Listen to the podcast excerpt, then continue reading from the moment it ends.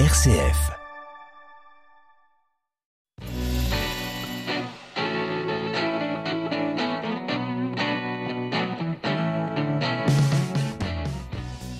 L'endométriose est une maladie qui touche une femme sur dix en France, soit plus de 2 millions de Françaises. Pourtant, c'est une maladie encore insuffisamment connue, diagnostiquée et donc soignée. Pour répondre à cet enjeu de santé publique et de société, le président Emmanuel Macron a annoncé le 11 janvier le lancement d'une stratégie nationale de lutte contre l'endométriose. Elle sera reconnue comme affection longue durée.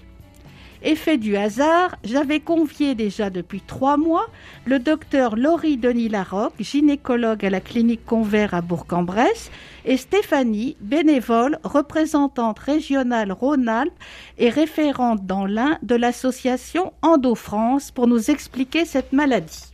Docteur Laurie Denis Larocque et Stéphanie, bonjour, merci d'avoir accepté mon invitation. Bonjour. Bonjour. Alors, une reconnaissance nationale, c'est déjà une victoire Oui, bien sûr, on l'attendait depuis, euh, depuis un moment. On est contente que les choses bougent et, qu'on en parle de plus en plus et qu'on améliore le diagnostic et la prise en charge. Stéphanie, pour vous aussi Oui, tout à fait, oui. Et euh, pour l'association de France, c'est une victoire, effectivement. On peut que se réjouir. Euh, ça fait 20 ans que l'association lutte pour cette reconnaissance au plus haut niveau de l'État. Et voilà, oui, c'est une victoire.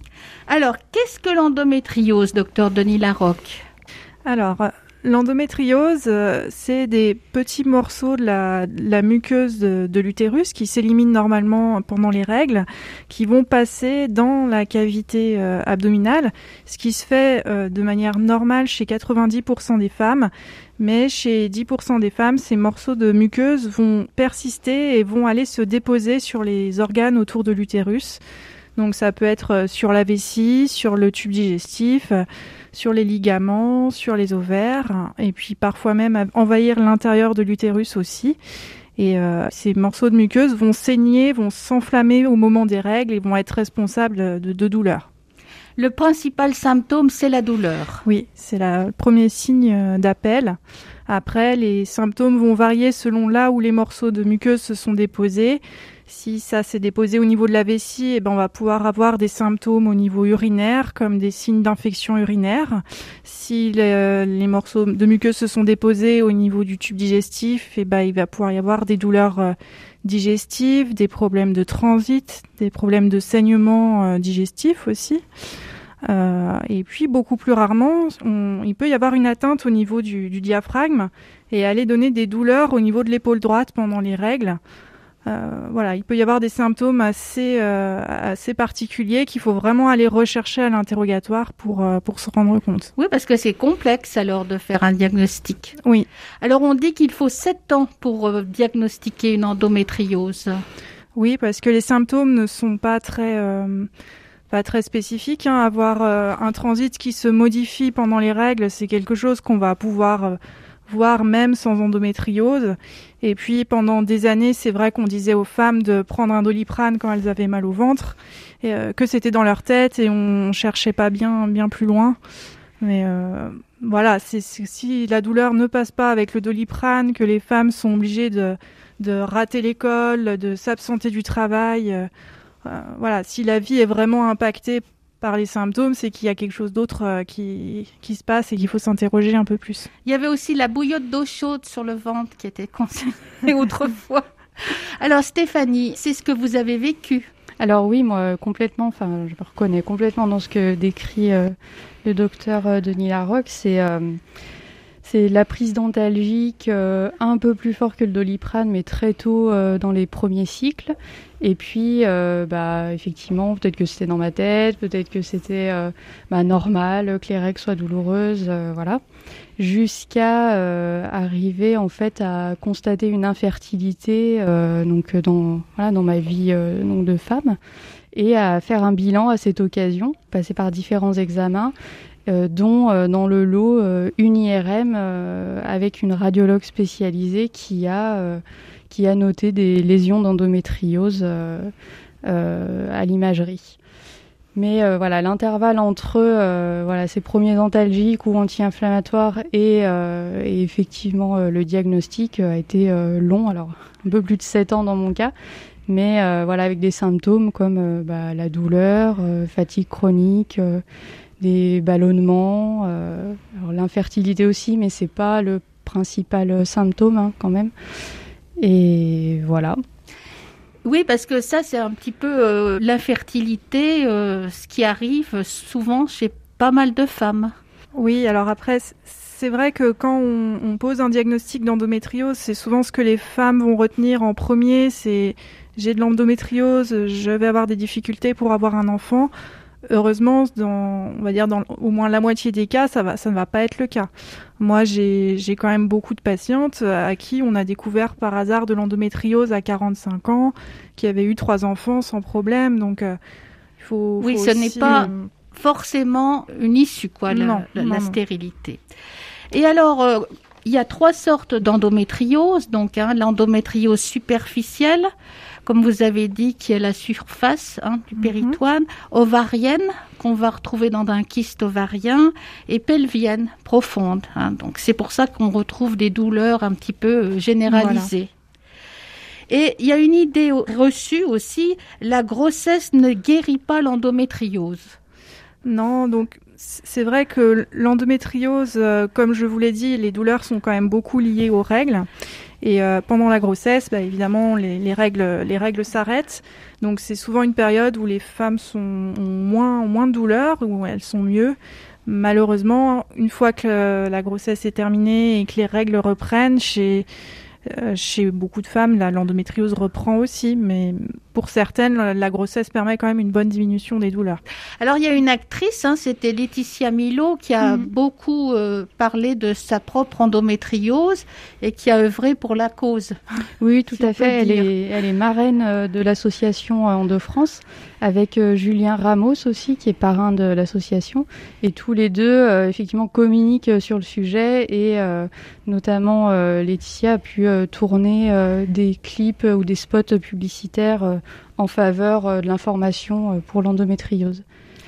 Alors après donc ces symptômes qui sont quand même beaucoup des problèmes douloureux, des règles douloureuses pelviennes, euh, quels sont les examens gynécologiques que vous allez pratiquer, docteur? Alors voilà, c'est vrai que l'interrogatoire est déjà très très important. Prendre le temps d'écouter les patients, de vraiment lister un peu les différents symptômes et d'évaluer leur intensité. Après, l'examen qu'on pratique en première intention va être l'échographie pelvienne, qui va pouvoir euh, détecter les kystes ovariens, les endométriomes hein, dont, vous parliez. Euh, et puis après, il y a des petits signes qui peuvent nous orienter à l'échographie, comme euh, l'utérus qui est tourné un petit peu vers l'arrière, ou bien en rétroversion. Voilà, en rétroversion et puis aussi de voir les ovaires qui sont un peu figés, un peu fixés. Euh, moi, j'appuie sur le ventre pendant l'échographie et je regarde si les, si les organes bougent les uns par rapport aux autres, parce que l'endométriose a tendance à un peu tout, tout coller en fait. Ah oui. Voilà. Donc ça, ça va être l'examen de en première intention. Après, à l'examen clinique, eh ben, on va pouvoir voir parfois des nodules en vaginal euh, à, l'examen au spéculum. Au toucher vaginal, on peut aussi aller euh, palper les, ligaments, voir s'il n'y a pas des nodules dessus, etc. Et puis après, c'est l'IRM pelvienne qui, verra le mieux les lésions d'endométriose. Voilà, donc l'IRM et le scanner aussi? Non, le scanner n'est pas très performant, ce sera plus l'IRM. Mm. Et l'hystérographie alors, l'hystérosalpingographie, c'est un examen de radiologie aussi, euh, pour aller vérifier si les trompes ne sont pas bouchées. Euh, donc, c'est un examen qu'on va, qu'on va faire dans un parcours de, de, de PMA, d'infertilité. C'est pas un examen très agréable à faire, donc c'est pas quelque chose qu'on va qu'on va faire pour dépister de l'endométriose. Oui. Mm. Stéphanie, je vous vois ah hocher de la tête. Expérience personnelle, c'est très désagréable quand on est atteinte d'endométriose. Ouais. Mm. C'est très douloureux, mais bon, voilà encore une fois. Donc, en fait, vous allez détecter ces tissus qui sont pas au bon endroit. Hein, mhm. Voilà. Et alors, quel va être le traitement? Alors le premier, le premier traitement va être le traitement hormonal, hein, donc la, la pilule, mhm. euh, dont le but va être de diminuer ce flux de, saignement, voire de le couper euh, complètement. Donc ça peut être la pilule, ça peut être le stérilet aux hormones, ça peut être l'implant aux hormones.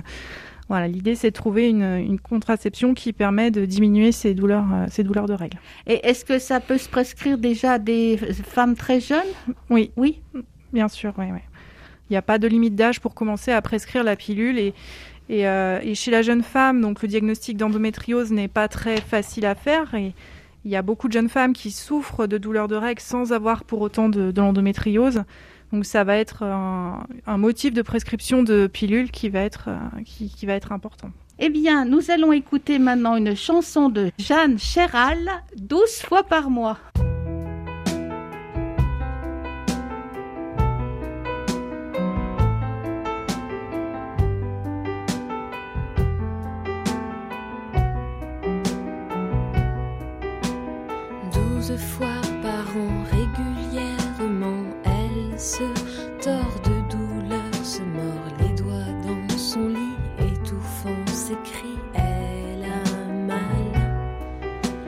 Ce mal vif et lourd, la tient nuit et jour, c'est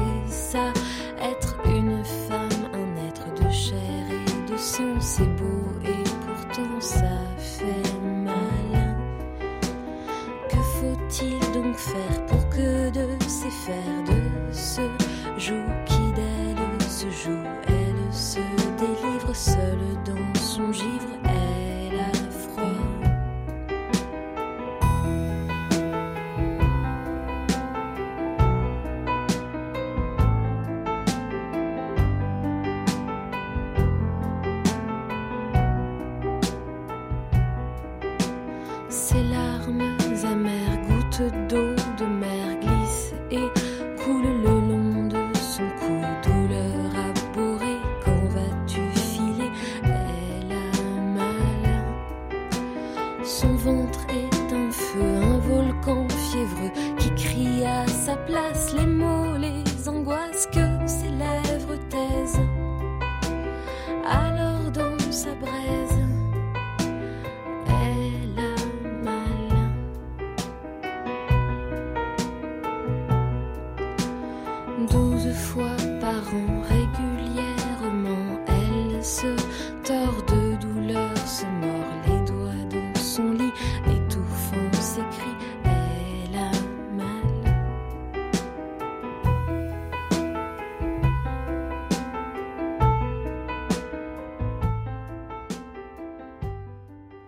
Bienvenue sur les ondes de RCF Pays de l'Ain.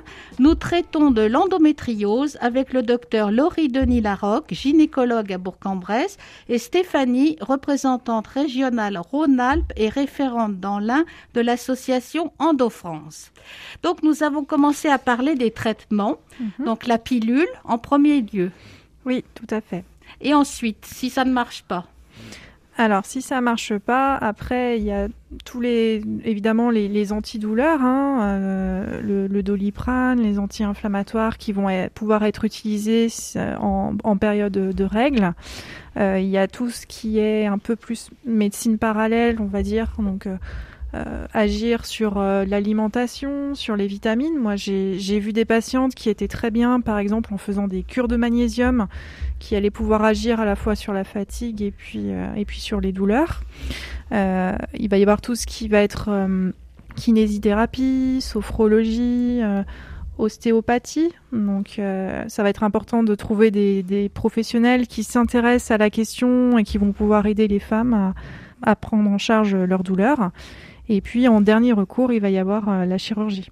Alors la chirurgie, ça va être opérer euh, les endroits qui sont atteints. Voilà. Donc quand on va opérer, on va essayer d'aller tout enlever, toutes les lésions qu'on va pouvoir euh, voir, et puis le, on va essayer d'aller opérer le moins possible une femme durant sa vie, car opérer de manière répétée l'endométriose va, va être à risque ah bah, à la fois de créer des douleurs en plus, parce que plus on opère, plus les tissus ont tendance à se coller les uns euh, par rapport aux autres. Et puis aller opérer de l'endométriose, notamment au niveau des ovaires, peut euh, altérer la fertilité aussi. Euh, donc on va essayer de réserver la chirurgie à des moments stratégiques de la vie de la femme, notamment au moment du projet de grossesse, ou si au niveau, au niveau de la douleur, on n'arrive plus à, trouver de, de solution. Alors Stéphanie, pour vous, ça a été quel euh, traitement? Alors, euh, ça a été euh, la célioscopie avec intervention sur les adhérences, enfin les lésions qui étaient présentes. Voilà, chirurgicale. Et ensuite, dans un second temps, la prise d'un traitement hormonal. Oui. Voilà, pour soulager les douleurs, réduire les cycles et donc par conséquence réduire les effets du cycle sur ces lésions. Et vous avez réussi à avoir un enfant? Alors à ce jour, non. Non, pas encore. non, Le parcours qui m'était proposé était un parcours euh, classique entre guillemets en PMA. Et, euh, et moi, je, voilà, on n'était pas d'accord avec ça avec mon compagnon, donc euh, voilà, on a fait ce choix d'arrêter là. Et, déjà de s'occuper des symptômes, oui, surtout ça va mieux. Est-ce que ça va mieux? Oui, oui, oui. Alors oui, oui, avec donc effectivement ce qui est traitement médical prescrit, et puis à côté de ça, j'ai un suivi en naturopathie. un suivi avec une ostéopathe et puis aussi je pratique la sophrologie voilà au, au quotidien pour euh, bah, gérer euh, la douleur, les émotions, l'anxiété, euh, la fatigue aussi. Voilà. Est-ce qu'il y a des causes vraiment? Est-ce que est-ce qu'il y a une cause génétique? Est-ce qu'il y a des on retrouve dans le profil des patientes? Alors, on a de plus en plus d'études qui s'intéressent à, à, la question, mais malheureusement pour l'instant, on n'a pas encore beaucoup de beaucoup de réponses. On a l'impression qu'il y a quand même des facteurs un peu environnementaux, des ce qu'on appelle les perturbateurs endocriniens, euh, euh, voilà, des, des choses, des, de, de, polluants qui, qui doivent jouer. Euh, peut-être aussi le tabagisme des, parents. Euh, après, le côté génétique, on a quand même l'impression qu'avoir dans sa famille des personnes avec de l'endométriose est un facteur de risque euh, pour que ses enfants en, en aient aussi. Euh, mais c'est vraiment pas du systématique non plus. Il faut rassurer les, mamans. Euh, c'est pas parce que elles, ont de l'endométriose que leurs filles en auront forcément. Ça touche les adolescentes aussi, hein 50% je crois sont des adolescentes. Donc il ne faut pas hésiter à prendre à faire en main très tôt. C'est vrai qu'on se, on se rend compte souvent les patientes à qui on va diagnostiquer de l'endométriose quand on va les réinterroger, c'est souvent des femmes qui ont des douleurs de règles depuis les depuis leurs premières règles. Donc euh, a posteriori, on se dit que l'endométriose devait déjà être là euh, à l'adolescence. Après, on n'est pas on n'est pas bon pour euh, pour diagnostiquer l'endométriose à l'adolescence parce que l'IRM pelvienne n'est pas très fiable à cette période-là. Pour poser le diagnostic, il faudrait faire une célioscopie et évidemment, on va pas aller opérer toutes les adolescentes qui ont mal au ventre. Mais quoi qu'il en soit, il faut les écouter et il faut leur trouver euh, des, solutions pour ces douleurs. Donc ne pas hésiter à, leur prescrire euh, euh, la pilule ou leur prescrire des, antalgiques. On sait que prendre en charge de manière efficace ces douleurs dès l'adolescence va leur limiter le risque d'être gênés plus tard par, par l'endométriose voilà, il ne faut pas hésiter à consulter son médecin, son gynécologue et puis s'adresser à l'association EndoFrance. Donc vous pouvez nous rappeler le site d'EndoFrance Alors c'est www.endofrance.org. Euh, vous trouverez euh, dessus alors l'actualité en lien avec l'endométriose, mais aussi beaucoup de pages d'informations euh, sur ce qu'on vient d'évoquer, les traitements, le parcours, les prises en charge, les soins support ou thérapies alternatives. Et à savoir aussi que ce site, il est validé par un comité scientifique au sein euh, d'EndoFrance. donc les informations que vous y trouverez, elles sont tout à fait valables et, vérifiées.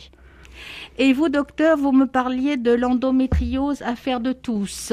Oui, voilà, c'est un site qui a été créé en, collaboration avec EndoFrance, avec le Collège national des gynécologues de France et avec le gouvernement où pareil, il y a beaucoup, beaucoup d'informations, des fiches d'informations aussi pour les professionnels de santé, euh, et puis des applications qui peuvent aider les, les patientes à gérer, euh, à faire de la sophrologie, à gérer au niveau de l'alimentation. Enfin, elles trouveront plein de conseils pour les aider dans leur vie quotidienne.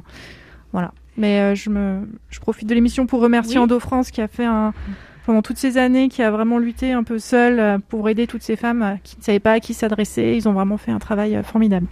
Et puis alors, dans la région Rhône-Alpes, il y a aussi l'association Andorra, qui est en Auvergne-Rhône-Alpes, euh, dirigée par le professeur François Golfier, et donc là qui est un réseau médical. Voilà, qui a essayé de répertorier, mais pas que les médecins, aussi les sages-femmes, enfin tous les, professionnels de santé, qui s'intéressent au, au, sujet, qui sont formés sur le sujet pour euh, pouvoir, dans leurs limites de compétences, les accompagner euh, et, et, les aider à, à trouver des solutions. Eh bien, espérons que la lettre du président sera mise en effet parce qu'il veut investir dans la recherche afin de trouver des traitements thérapeutiques adaptés, offrir un parcours diagnostique identifiable et accessible sur l'ensemble du territoire et développer un réflexe endométriose auprès de tous les publics. Merci docteur Laurie Denis Larocque et merci Stéphanie merci. de nous avoir éclairé sur le sujet et merci à Maureen à la technique. Au revoir.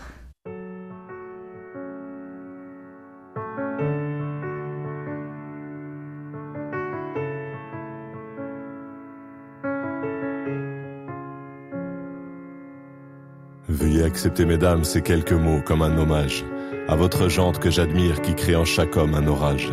Au cinéma ou dans la vie, vous êtes les plus beaux personnages. Et sans le vouloir, vous tenez nos cœurs et nos pensées en otage. Veuillez accepter, mesdames, cette déclaration comme une tentative honnête de réparation. Face au profond machisme de nos coutumes, de nos cultures, dans le grand livre des humains, place au chapitre de la rupture. Vous êtes infiniment plus subtile, plus élégante et plus classe que la jante masculine qui parle fort prend toute la place. Et si j'apprécie des deux yeux quand tu balances ton corps, j'applaudis aussi des deux mains quand tu balances ton porc. Derrière chaque homme important se cache une femme qui l'inspire. Derrière chaque grand être humain précède une mère qui respire. La femme est l'avenir de l'homme, écrivait le poète. Eh bien l'avenir s'est installé, et depuis belle lurette. Vous êtes nos muses, nos influences, notre motivation et nos vices. Vous êtes Simone Veil, Marie Curie, Rosa Parks, Angela Davis. Vous êtes nos mères, vous êtes nos sœurs, vous êtes caissières, vous êtes docteurs. Vous êtes nos filles et puis nos femmes, nous on vacille pour votre flamme. Comment ne pas être en admiration et sans commune mesure? Pour celles qui portent et fabriquent pendant neuf mois notre futur, pour celles qui cumulent plusieurs emplois et ce sans sourciller.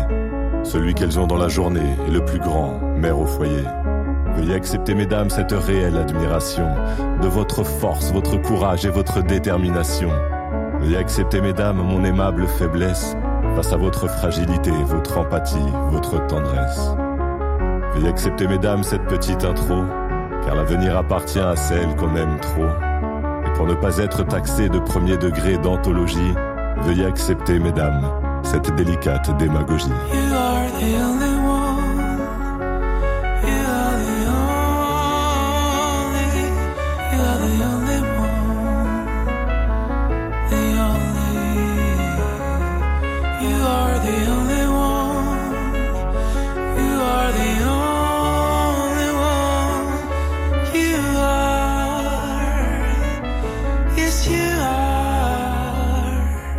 Vous êtes nos muses, nos influences, notre motivation et nos vices. Vous êtes Simone Veil, Marie Curie, Rosa Parks, Angela Davis. Vous êtes nos mères, vous êtes nos sœurs, vous êtes caissières, vous êtes docteurs. Vous êtes nos filles et puis nos femmes. Nous on vacille pour votre flamme.